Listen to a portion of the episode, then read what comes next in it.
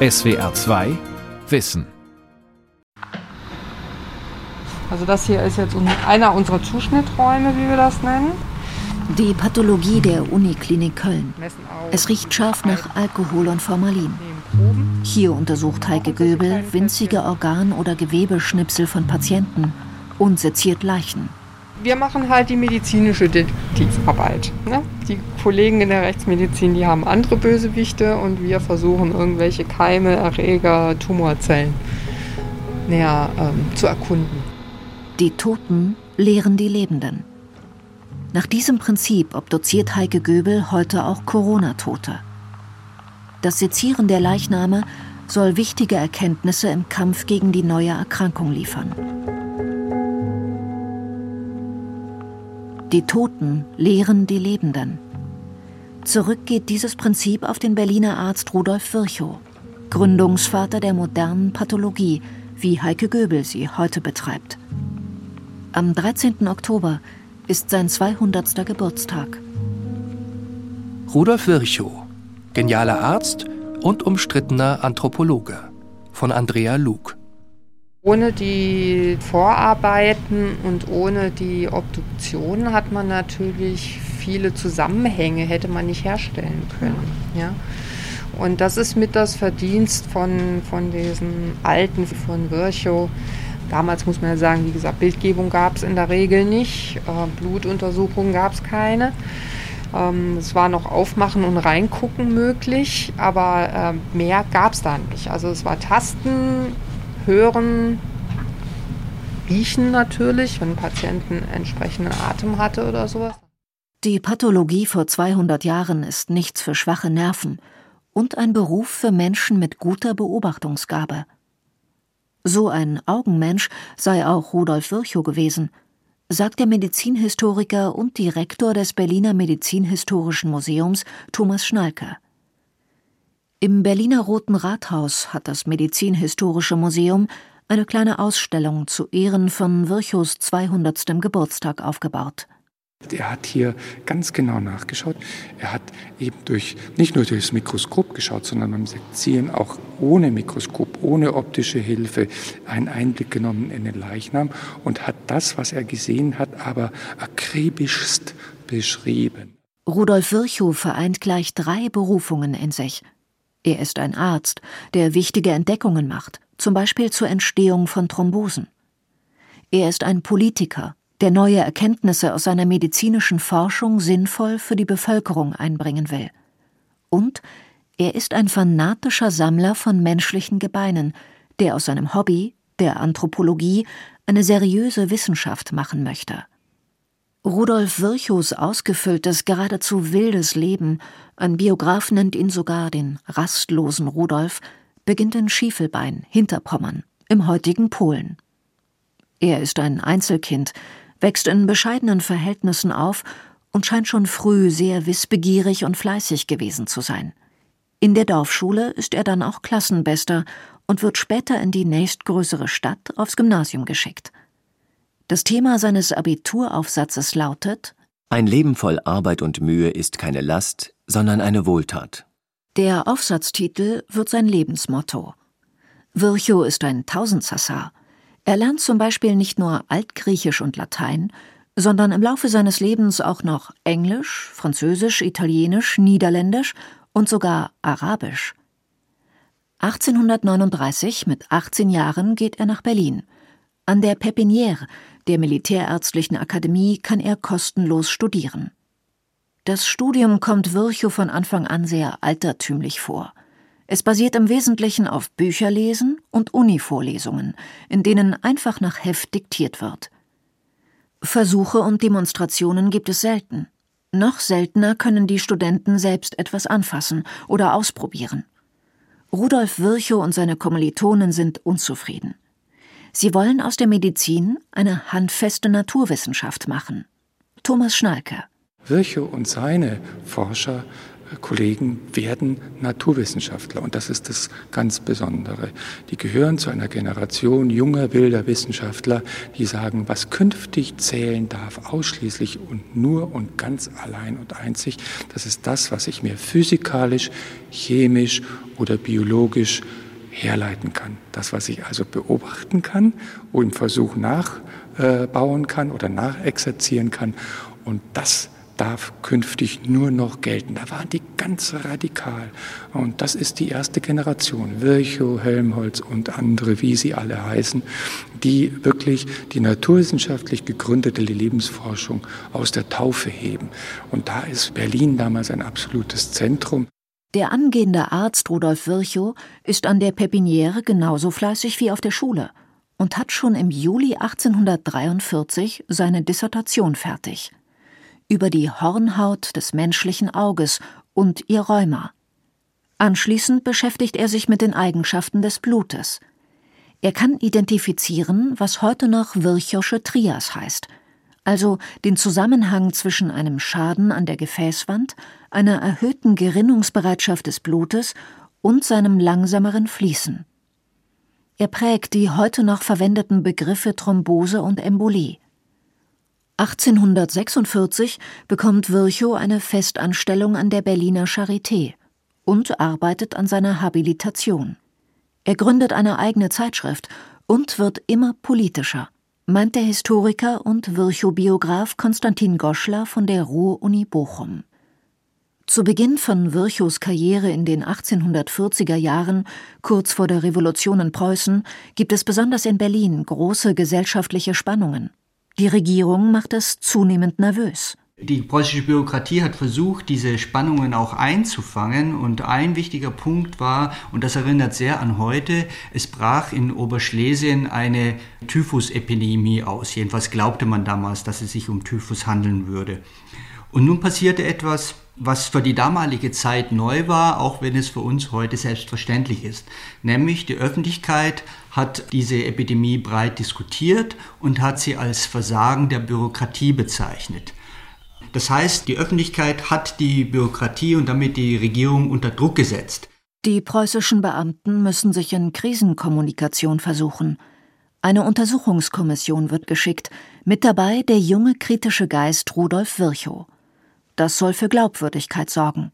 Nun hat er einen Bericht geschrieben, der eben nicht den Erwartungen der Bürokratie entsprochen hat, sondern zu einer Abrechnung mit dem Versagen der preußischen Bürokratie wurde. Und gleichzeitig hat er dann nach seiner Rückkehr in Berlin angefangen, sich in der demokratischen Bewegung revolutionär zu betätigen.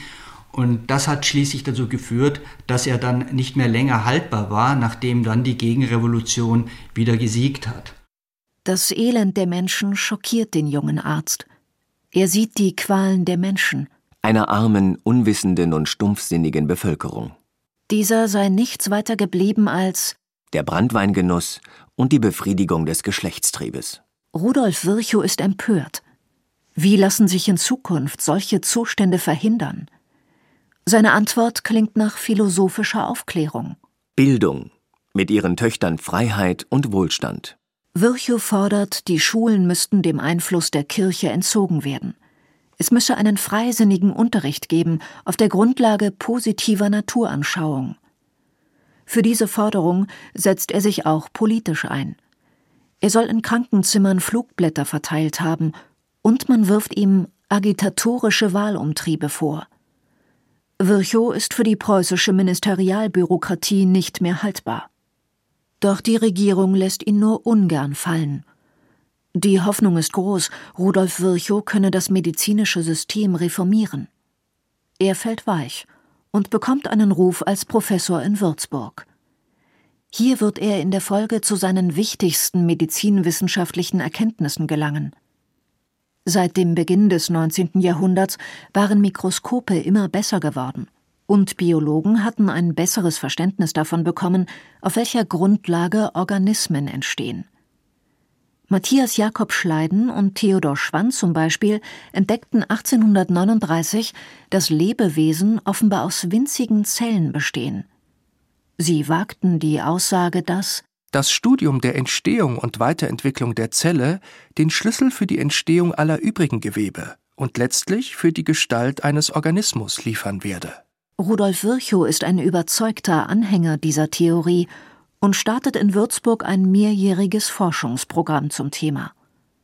1855 schließt er es mit einem Fachaufsatz zur Zellularpathologie ab. Jede Zelle entsteht aus einer Zelle. So lautet seine Überzeugung zur Organisation des Lebens. Und? Nicht Organe, nicht Gewebe, sondern letztlich immer einzelne Zellen sind Träger der krankhaften Veränderungen. Virchow und andere haben dann gesagt, ja, und es gibt so eine kleinste, komplette, totale Einheit des Lebens und das ist die Zelle und das ist ein Körper, also eine Gestalt mit einer Wand und einem Kern, mit Zellorganellen, die irgendetwas tun. Das wussten die damals nicht, das haben sie nicht verstanden. Sie haben sie gesehen, die Zellorganellen, und haben gesagt, ja, da haben wir aber diese kleinste gemeinsame Einheit des Lebens und wir müssen diese Einheit absolut beforschen. Wir müssen ihr auf den Grund gehen. Das tut Virchow unermüdlich. Inzwischen ist er nach Berlin zurückgekehrt. Geheiratet hat er auch, Rose Meyer, die Tochter eines Kollegen, im August 1850. Sie bekommen sechs Kinder, aber weiter ist über die Ehe der beiden nicht viel bekannt. Virchows berufliche Leidenschaft bleibt das Sezieren, Beobachten, Sammeln. Sein Mitarbeiter Ernst Heckel beschreibt Virchows Arbeitszimmer so. Ein kleines, einfenstriges Stübchen, in welchem es so kunterbunt mystisch und genial liederlich aussieht, dass eine Hexenküche oder besser das Laboratorium eines mittelalterlichen Alchemisten auch nur eine schwache Vorstellung davon geben kann. Heckel gefällt an seinem Chef, dass er sich zwar als Arzt versteht und auch Wert auf den Umgang mit Kranken legt, aber seine Zeit am liebsten mit dem Forschen verbringt. Und das bedeutet für den Professor für pathologische Anatomie, der Rudolf Virchow inzwischen ist, die Arbeit an Leichen. Er will ständig mehr lernen von den Toten, will die Muster, die er entdeckt, beschreiben. So hofft er, lebenden Kranken mit ähnlichen Symptomen helfen zu können. Neben seiner leidenschaftlichen Arbeit als Pathologe ist Virchow aber auch Politiker und denkt sein Zellmodell weiter. Auf übergeordneter Ebene hat die Zelle für ihn gesellschaftliche Relevanz, meint Historiker Thomas Schnalker.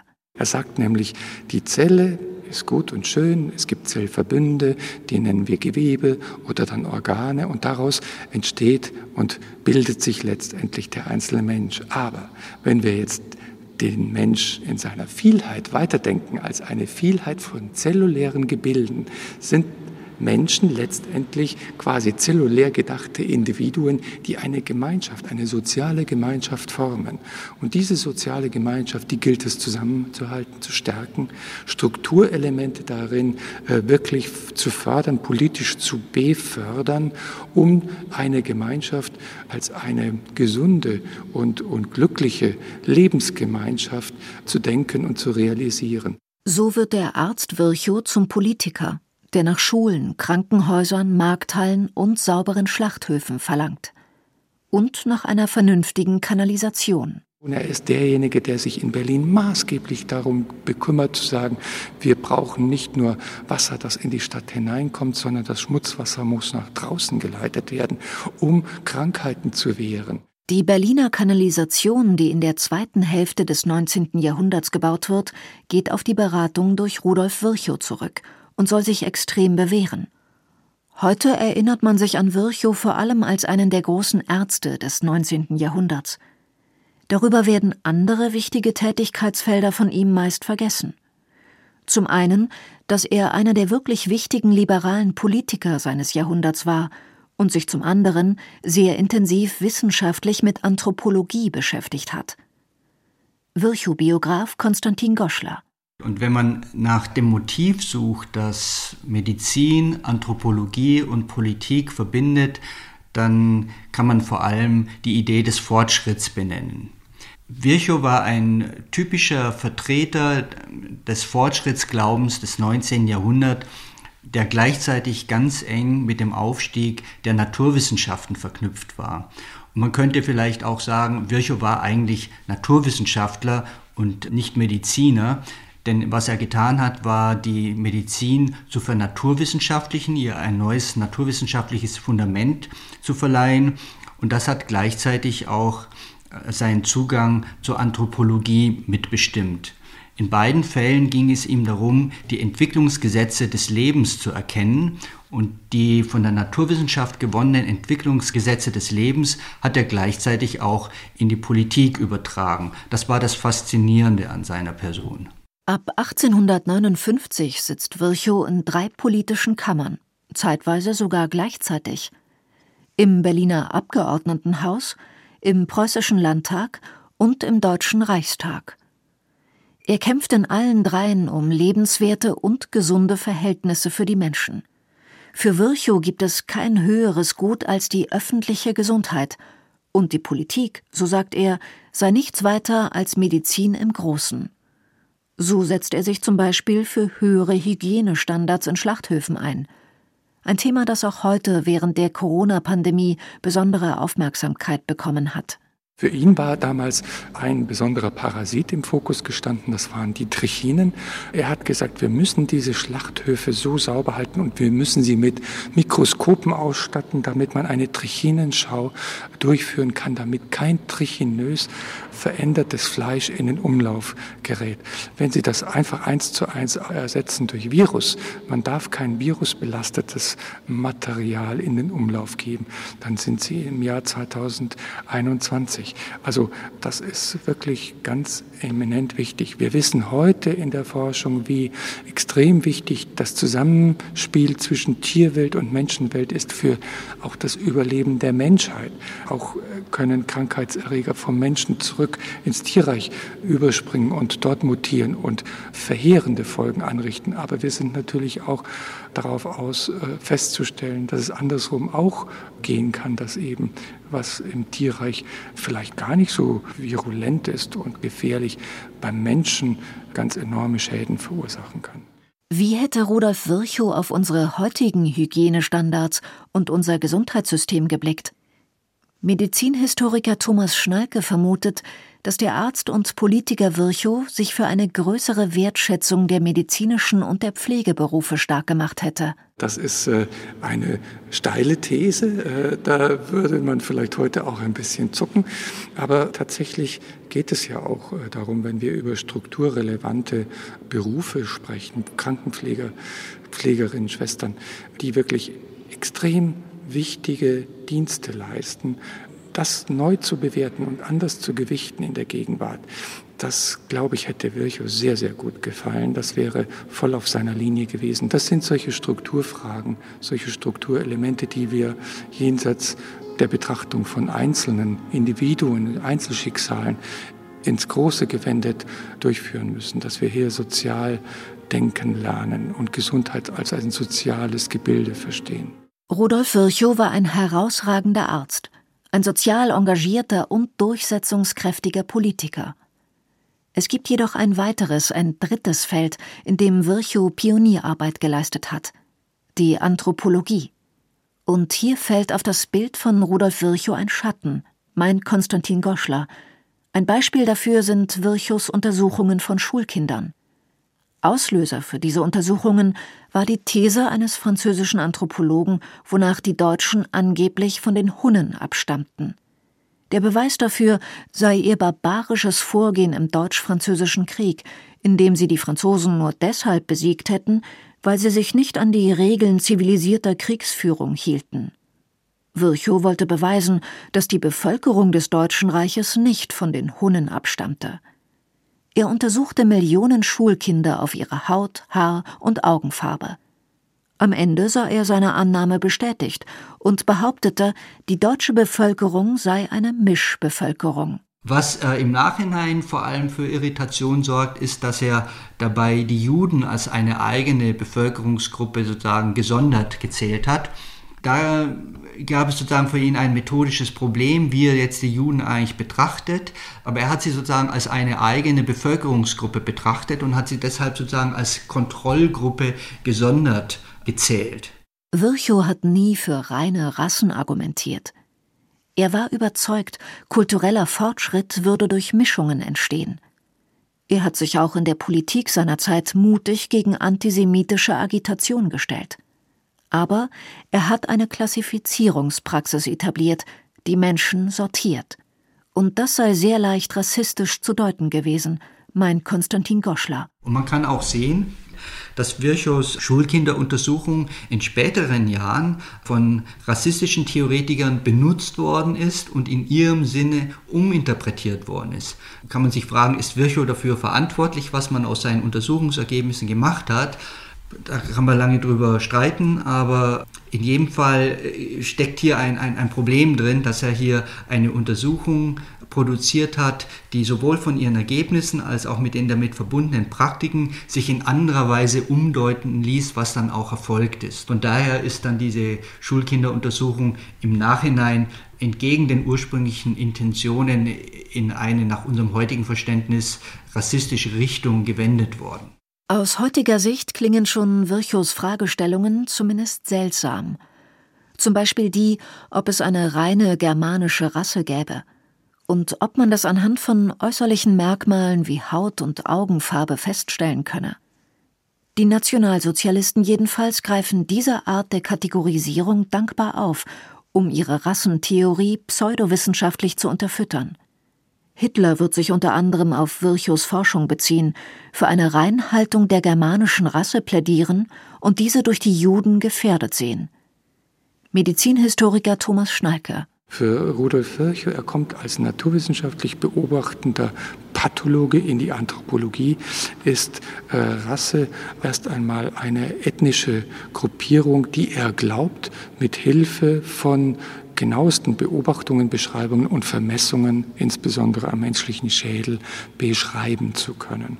Und das möchte er erst einmal flächendeckend durch die Welt hindurch tun. Deswegen brauchte er auch dafür viel, in Anführungsstrichen, Material. Virchow bittet deshalb unter anderem auch seinen Freund, den Hamburger Tierparkbesitzer Hagenbeck, ihm Menschenschädel aus aller Welt zu besorgen. Hagenbeck veranstaltet zu der Zeit die heute berüchtigten Völkerschauen, bei denen Menschen aus den deutschen Kolonien wie Zootiere ausgestellt werden. Das Vermessen von Schädeln und Skeletten scheint Virchow unbedingt notwendig. Seine Forschungsergebnisse und das sogenannte Material, die Schädel, stellt er öffentlich vor. Im Januar 1885 etwa lädt er die Mitglieder der Anthropologischen Gesellschaft mit ihren Damen in Castons Panoptikum ein, Berlins bekanntestes Wachsfigurenkabinett. Titel der Veranstaltung, bei der lebende Menschen gezeigt werden Vorstellung von Zulu-Kaffern. Regelmäßig untersucht Virchow auch Hagenbecks lebende Exponate. So zum Beispiel 1880 eine Frau aus dessen sogenannter Eskimo-Truppe. Virchow notiert, es war sehr schwierig, an ihr Messungen vorzunehmen, die bei den anderen ganz einfach vor sich gingen. So wie es an die Körpermessungen ging, fing sie an zu zittern und geriet in höchste Aufregung. Während ich die Klafterlänge feststellen wollte und ihre Arme horizontal ausstreckte, was ihr wohl im ganzen Leben noch nicht vorgekommen war, bekam sie plötzlich den Anfall. Sie sprang mit beiden Beinen in einer zusammengebückten Stellung im Zimmer umher. Sie schrie, ihr hässliches Gesicht sah dunkelrot aus, die Augen leuchteten, es bildete sich etwas Schaum vor dem Munde. Genug. Es war ein höchst widerwärtiger Anblick. Virchows Sammlung von Schädeln und Skeletten gibt es heute noch, zumindest in Teilen. Etwa 3000 der ehemals 5000 Stücke, die er meist von Schiffsärzten erhalten hatte, lagern in einem ehemaligen Bunker in Berlin. Ende des 19. Jahrhunderts gab es einen regelrechten Markt für den Handel mit menschlichen Überresten. Es wurde unter fast allen großen Museen gekauft und getauscht. Viele Kritiker fordern heute die Rückgabe der Skelette und Schädel an die Herkunftsländer, damit sie da in Würde bestattet werden können. Thomas Schnalke. Ja, es, manches äh, macht uns die Stirn runzeln, auch bei Virchow äh, zugegebenermaßen. Man äh, muss natürlich aber auch da wieder sagen, er ist durch und durch knallharter Naturwissenschaftler. Das heißt, wenn er in die Völkerschauen geht, um dort äh, Menschen zu betrachten, dann ändert er seinen Blickwinkel nicht.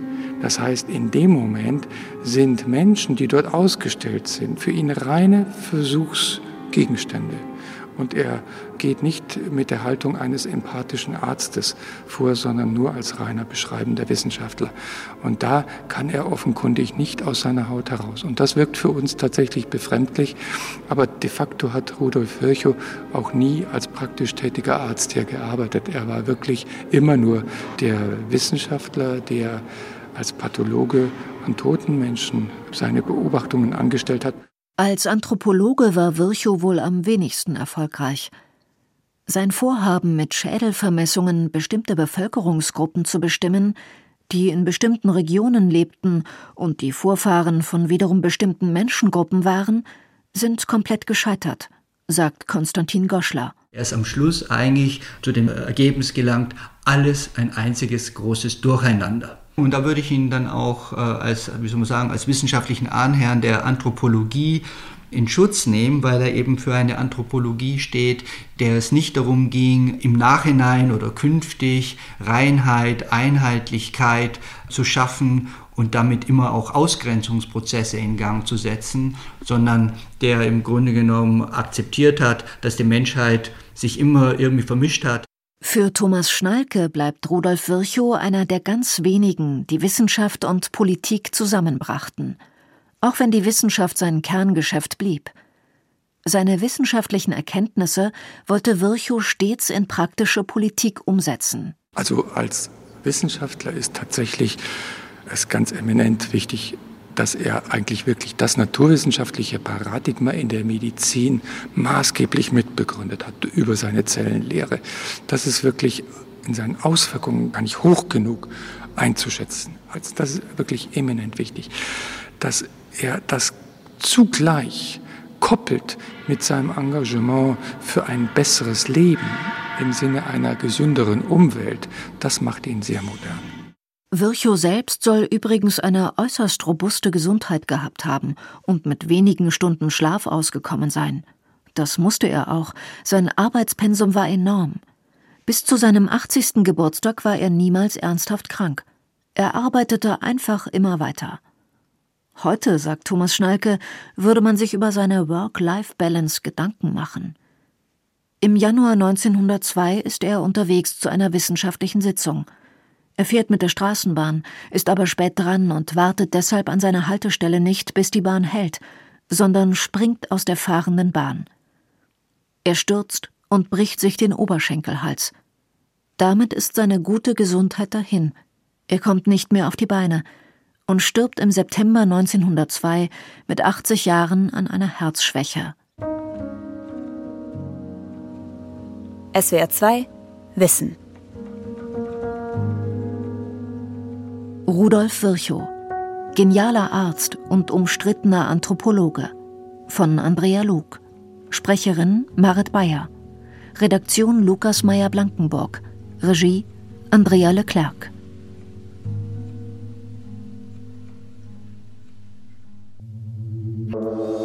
Hi Leute, wenn euch spannende Wissensthemen interessieren, dann haben wir jetzt einen heißen Tipp für euch.